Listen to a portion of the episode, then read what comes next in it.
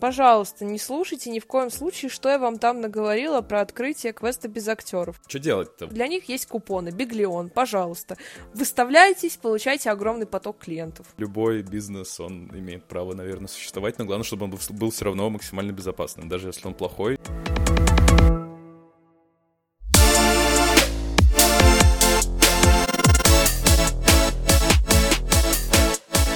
Добрый день, дорогие друзья! Мы рады приветствовать вас на очередном выпуске подкаста «Выйти из комнаты». Меня все еще зовут Слава. Меня все еще зовут Катя. Мы продолжаем наш второй сезон, в котором мы будем обсуждать э, квест-индустрию с э, некоторой экономической точки зрения, с точки зрения бизнеса, с точки зрения того, как на этом можно зарабатывать, как можно ли вообще зарабатывать на квестах, потому что мне кажется, что э, даже Катя не верит в то, что на них можно зарабатывать. Не соглашусь. За последнее время я все чаще верю, что на квестах можно заработать неплохое количество денег.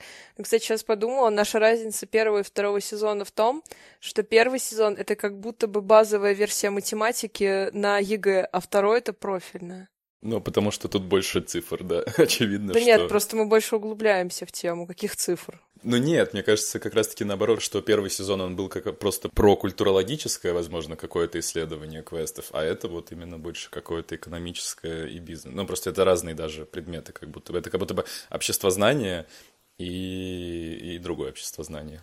К слову, если вы вдруг слушали наш прошлый выпуск или же собираетесь его послушать, пожалуйста, не слушайте ни в коем случае, что я вам там наговорила про открытие квеста без актеров. С прошлого выпуска прошло достаточно времени, чтобы я поняла, что квест без актеров можно открыть за 4-5 миллионов. Ну, можно. Он будет не вау, не супер навороченный, но неплохой и вполне как-то жизнеспособный. Опровержение, да? То есть информация ты даешь. Ну, или завлекаю, чтобы послушали предыдущий выпуск. Или так, или так. Нет, ну слушай, ты же говорила, что 10-12 э, миллионов это чтобы прям был хороший, классный э, квест. Ну, типа за 4-5, видишь, что так. Ну, не совсем так. То есть там не просто будет, что ключ-замок, ключ-замок, накидали э, всякого антуража и пошли. Нет, он все равно будет, ну, неплохим. Просто а, 10-12 это для того, чтобы он приносил много денег, и это, знаешь, чтобы он выглядел очень прилично, с хорошей э, welcome зоной, с хорошей, там, я не знаю, туалетной комнатой и так далее.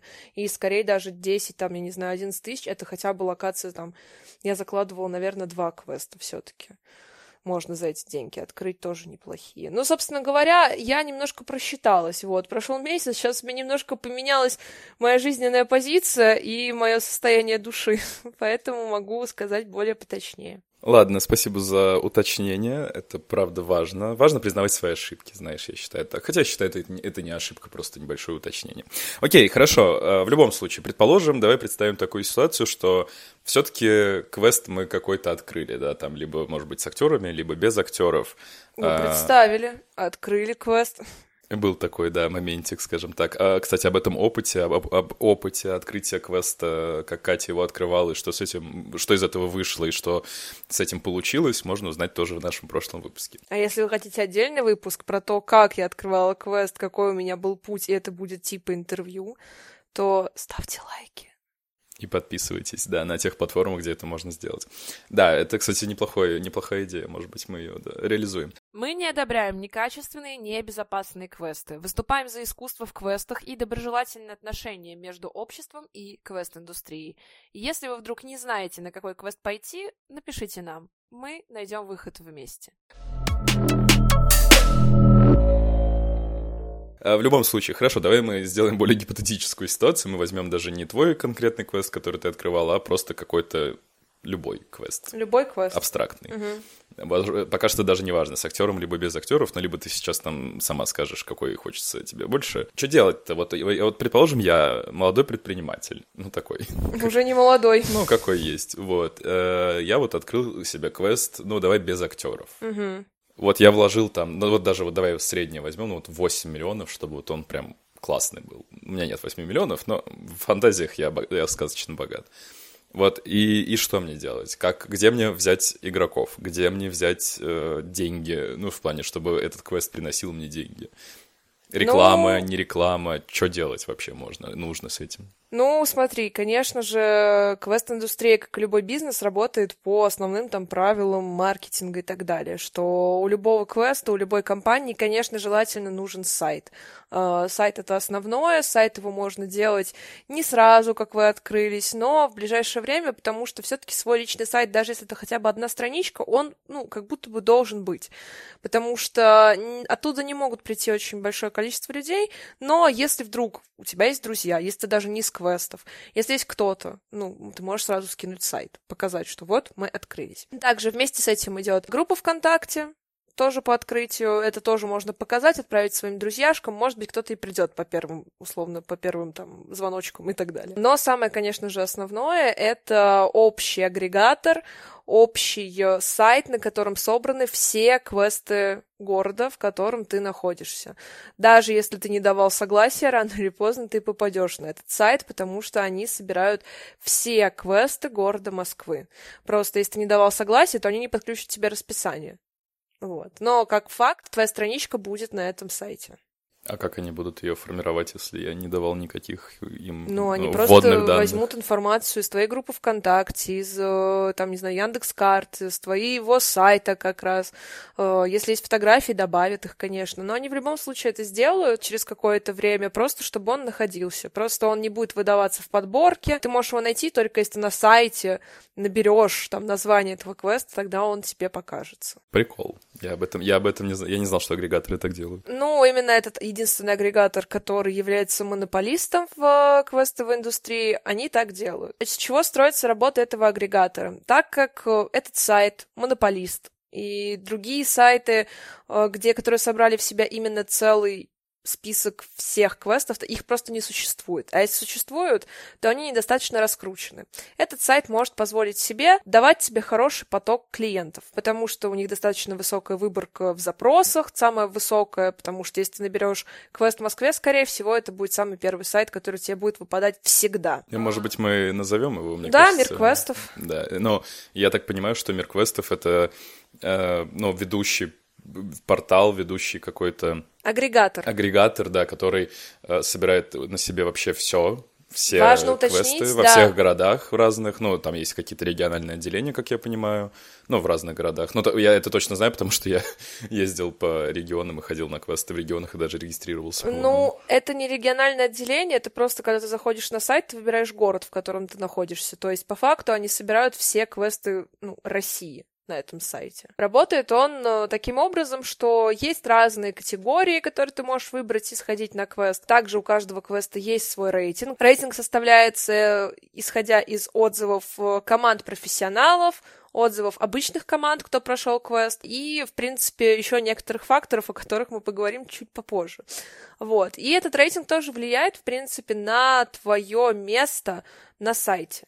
А будешь ли ты чаще выдаваться на самой первой странице, насколько высоко ты будешь в рейтинге, потому что, оказывается, некоторые игроки реально обращают внимание на рейтинг и ищут чисто по запросу вот у кого выше рейтинг. В принципе, вот так он и работает, что он размещает у себя все квесты.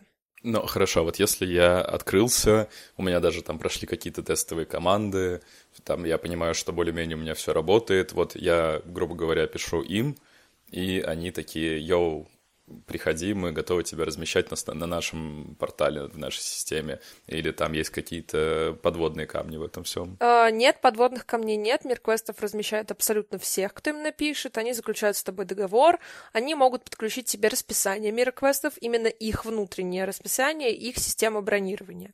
Могут подключить твое расписание откуда-то с другого места, если ты уже создал его на своем сайте через другую систему, или ты принадлежишь какой-то франшизе, у которой уже свое расписание, своя там CRM-система и так далее, то, конечно, они могут это подключить тоже.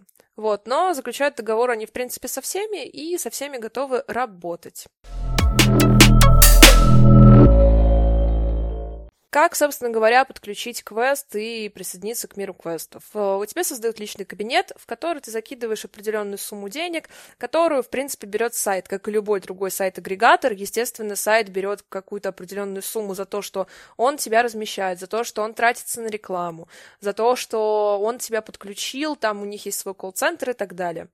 Эта сумма у тебя э, убавляется, когда у тебя становится больше игр, и ты можешь ее пополнять. Также, если клиенты оплачивают э, там, стоимость игры на сайте, то эти деньги идут к тебе как бы на сайт в твой личный кабинет. Вот. Эти деньги у тебя там остаются, хранятся, ты можешь их там вывести, когда ты закроешь свой квест и так далее. Также после того, как ты разместился, у твоего квеста не будет рейтинга. Для того, чтобы он получил рейтинг, должны пройти 10 команд твой квест и поставить оценки после игры. Только после этого тебе дадут какой-то рейтинг. Сразу говорю, что рейтинг на этом сайте варьируется примерно от 10 и 0 до 8 и 5 хотя это десятибальная шкала. То есть у каждого квеста рейтинг примерно 9,7, там 9,2, 9,9 и так далее. Так как, э, в принципе, десятибальная шкала оценивания предполагает, что рейтинг будет всегда вот в районе 7, 8, 9, 10, потому что, ну, если у тебя рейтинг 1 или 2, это значит, что каждая команда, кто к тебе пришла, ну, поставили 1 и 2 такого просто произойти не может, потому что квест это в любом случае впечатление, это в любом случае какие-то эмоции, и на, ну, не знаю, там, на 10 команд, ну, дай бог, у тебя 3 будут совсем на негативе. Э, я не помню, разве есть там на мире квестов хотя бы одна, один квест э, с оценкой 10? Я 10? Да, я не помню. Так. Да, бывает 10-0, потому что, например, квест только открылся, у тебя прошло 10 команд, и действительно всем 10 командам так вышло, что квест понравился на 10-0, и тебе еще очень высокие оценки там поставила профессиональная команда от мира квестов. То да, то до какого-то времени твой квест действительно может сохранить 10-0. Но чем больше у тебя будет команд, тем больше у тебя возрастает шанс, что кто-то поставит 9, 8 и ниже. И поэтому этот рейтинг, он потом будет убавляться. Да, также, если вдруг ты работаешь давно, и у тебя действительно очень хороший квест, а, на который действительно все оставляют очень высокие отзывы, ты в какой-то момент можешь стать 10-0, но удержать эту планку долго тяжело. Также у этого сайта есть э, своя франшиза, это определенные квесты, которые размещены на этом сайте, у которых есть какие-то специальные условия, но они входят в франшизу от мира квестов, условно. У этой франшизы есть даже отдельный сайт, это отдельные квесты, но у них немножечко по-другому все работает, что это просто квесты, которые раньше не состояли ни в каких франшизах, договорились о франшизе внутри мира квестов и получают больше команд друг от друга. Ну, то есть это как будто бы не, некоторый следующий уровень сотрудничества с э, миром квестов. Ну, я бы сказала, что это скорее группировка какая-то внутри, группа именно квестов внутри. Это не высший уровень сотрудничества, потому что именно франшиза этого сайта, она не будет, именно сайт франшизный, он не будет выдаваться очень высоко в подборке. Это скорее вот какая-то группка внутри данного сайта, которая просто отправляет друг другу команды по более выгодным условиям. Переходим к пункту, как еще получать игры. Многие квесты Москвы, почти все, они сотрудничают и дружат, на удивление. То есть э, именно в Москве жесткой конкуренции, ну, нет буквально, потому что все равно всем выгоднее дружить, потому что аудитория более-менее одинаковая, и выгодней эту команду предложить им еще какой-то квест пройти, и выгоднее какой-то команде, которая прошла ваш квест, и ей все понравилось, предложить пройти или еще один ваш квест, или там рассказать про квест какого-то там вашего друга, который открыл, и отправить команду туда. И для таких вот перегонок существуют чаты. И в этих чатах сидят все квесты Москвы, и они отправляют друг другу команды. Это только в Москве такая система есть? Или... Да, потому что когда я была в Питере, в Питере конкуренция, в Питере никто друг другу команды не отправляет. Они действительно очень достаточно так конкурентно настроены друг против друга. И, наверное, ну вот последний вариант — это вступить в франшизу. Сразу скажу, очень многие компании, как минимум в Москве, любят называть себя франшизой. Но что подразумевается под словом франшиза?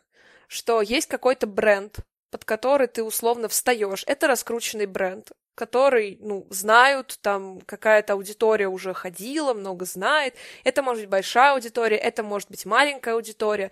Но в чем суть франшизы? Что ты, как квест, платишь деньги для того, чтобы тебя взяли под эгиду этого бренда, и тебе за то, что ты заплатил деньги, какие-то привилегии хорошие.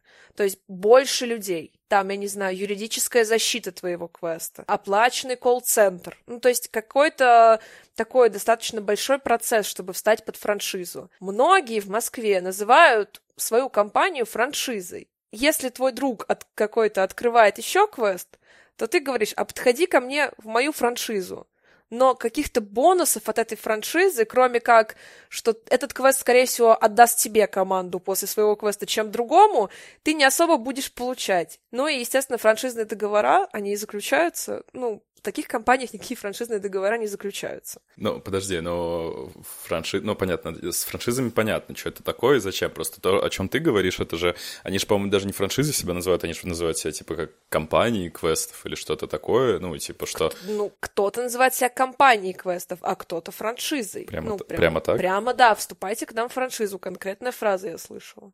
Это удивительно. Я просто, я просто приблизительно понимаю, о каких компаниях ты говоришь, и очень странно от них слышать, что это прям франшиза. Окей, самые распространенные франшизы, я так понимаю, что это будет э, клаустрофобия. Ну, да, клаустрофобия — это самая известная франшиза. Как я уже говорила, клаустрофобия — это первая компания квестов, которая появилась там э, в Москве, условно. Ну, возможно, были еще какие-то. Самая первая именно массовая компания. Очень многие знают квесты из-за того, что, о, мы видели где-то, что да, клаустрофобия — это квесты. Или мы слышали, мы знаем это, мы ходили на клаустрофобию и так далее.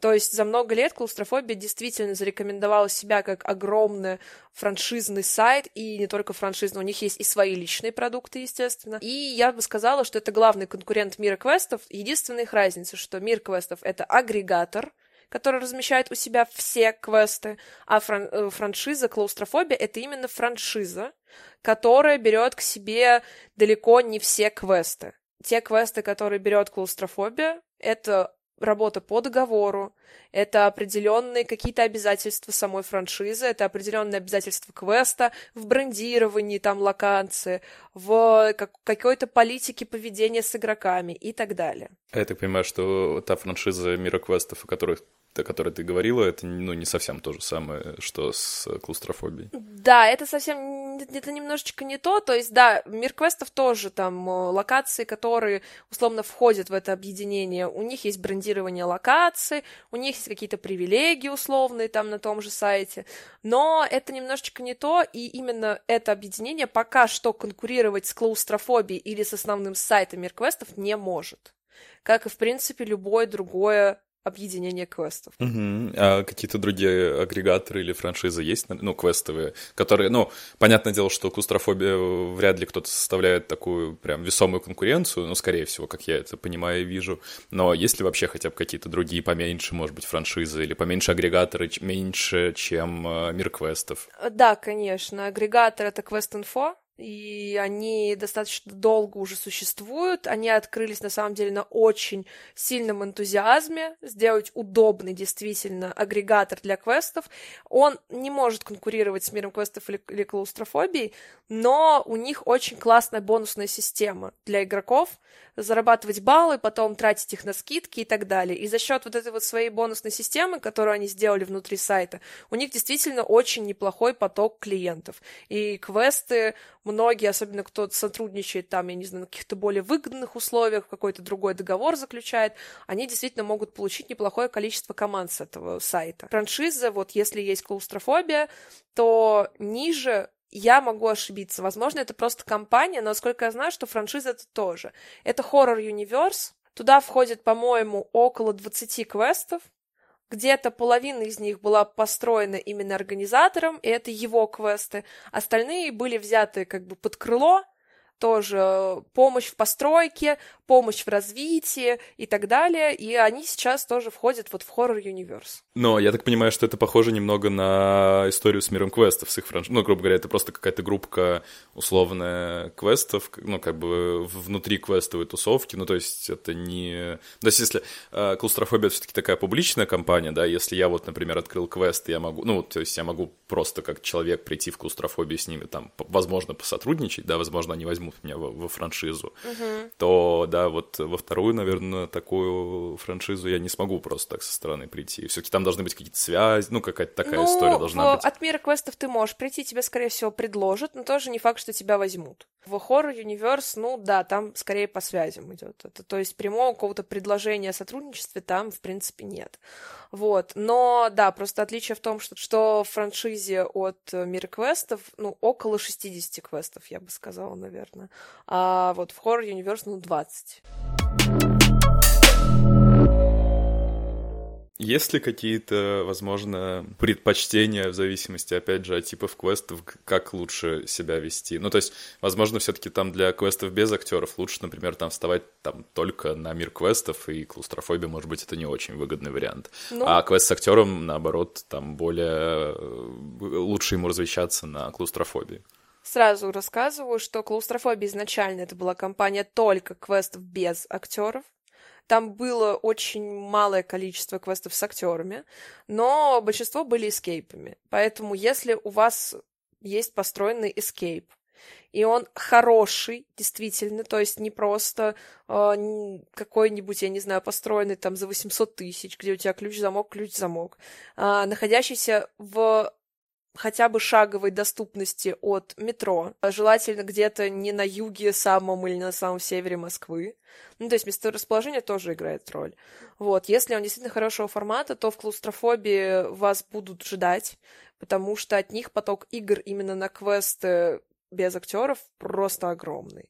Вот, потому что все-таки это их основная специализация была много лет. Сейчас уже нет, сейчас уже клаустрофобия — это и праздники, это и выездные мероприятия, это и какие-то более масштабные квесты с актерами, и без актеров, и VR, все вместе, но так как компания долго э, лет развивалась как компания квестов без актеров, то там все равно достаточно выгодно находиться квестами без актеров. Квесты с актерами в клаустрофобию берут далеко не все, потому что, например, если у вас, если у вас квест, в котором э, есть физический контакт, как мы уже обсуждали с игроками, то в клаустрофобию вас, скорее всего, не возьму. Если ваш квест находится где-то очень далеко от центра, если у него очень некачественные декорации, вас, скорее всего, не возьмут. Но при этом во франшизе от Мира Квестов называется Квест Stars. В Квест Stars чаще берут квесты с актерами страшные, большие, находящиеся недалеко друг от друга. Желательно даже, чтобы это было какое-то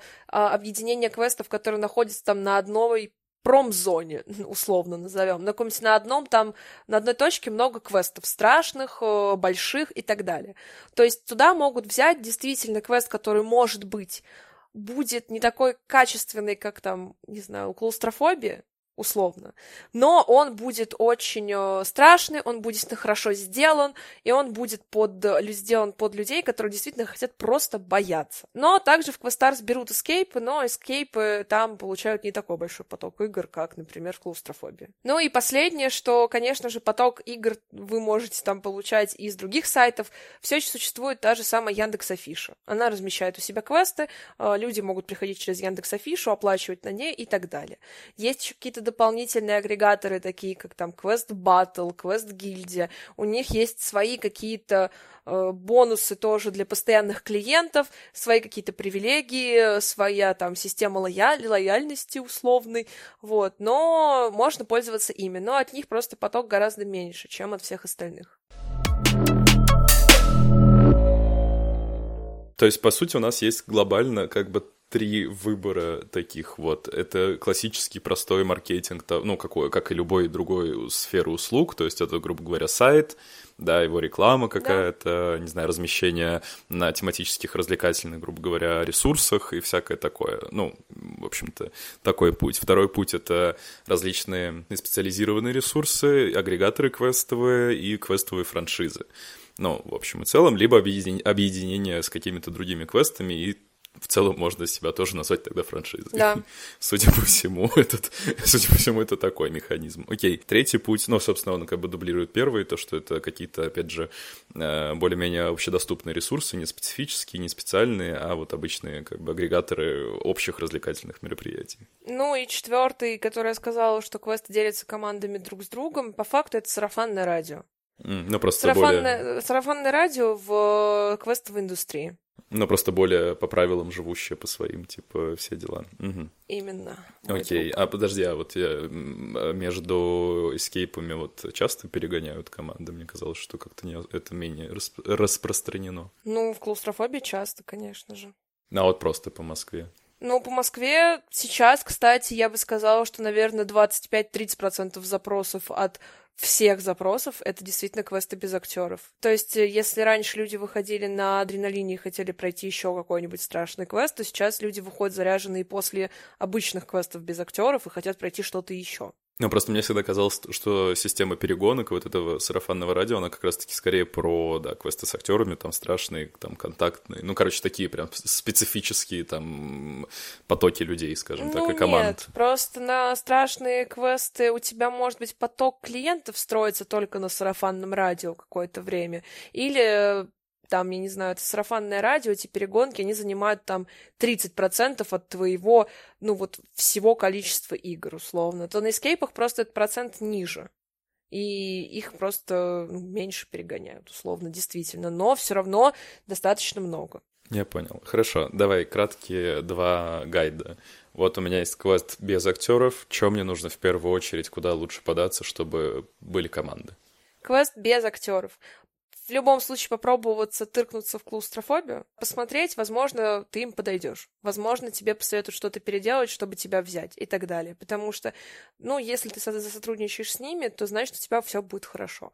Ну, и если тебя не берут по каким-то причинам, или ты не хочешь менять свой квест, или так далее, ты также можешь разместиться на мире квестов и не переживать об этом. Параллельно делая свой сайт, параллельно можно, я не знаю, на Яндекс картах побольше отзывов просить писать, параллельно на Яндекс Афише и так далее. То есть со всего понемножку собирать.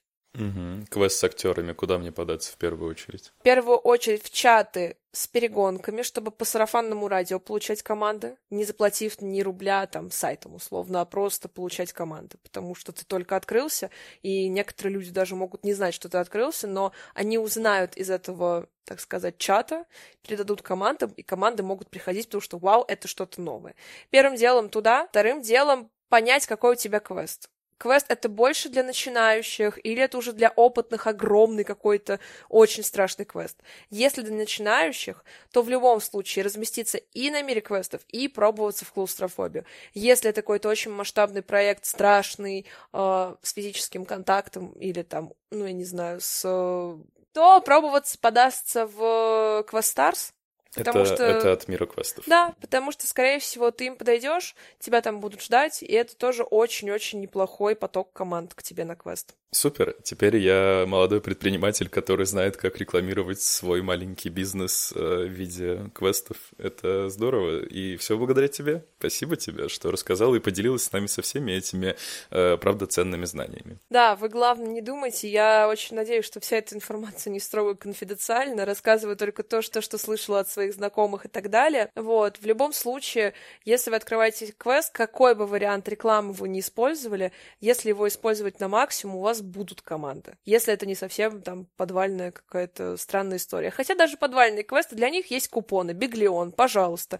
Выставляйтесь, получайте огромный поток клиентов. Но мы говорили в первом сезоне о том, что на такие квесты нельзя ходить, потому Конечно. что они, скорее всего, опасны, и вообще это, типа, 7 актеров за полторы тысячи, это какая-то, какой-то обман. Явно. Конечно, конечно, мы не одобряем такие квесты, но если вы вдруг не слушали нас и открыли такой, то Биглион, пожалуйста, ваш вариант. Да, потому что любой бизнес, он имеет право, наверное, существовать, но главное, чтобы он был, все равно максимально безопасным. Даже если он плохой, но он должен быть безопасным для игроков. Безопасность превыше всего. Да. Берегите себя и своих близких. Любите маму. И папу. И папу. И всех любите. Любите квесты, любите на них ходить, любите их изучать так же, как это любим делать мы.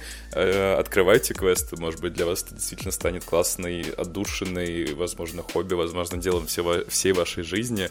И, главное, любимым делом, но безопасным. Это главное. Все верно. Спасибо, что слушаете нас. До скорой встречи.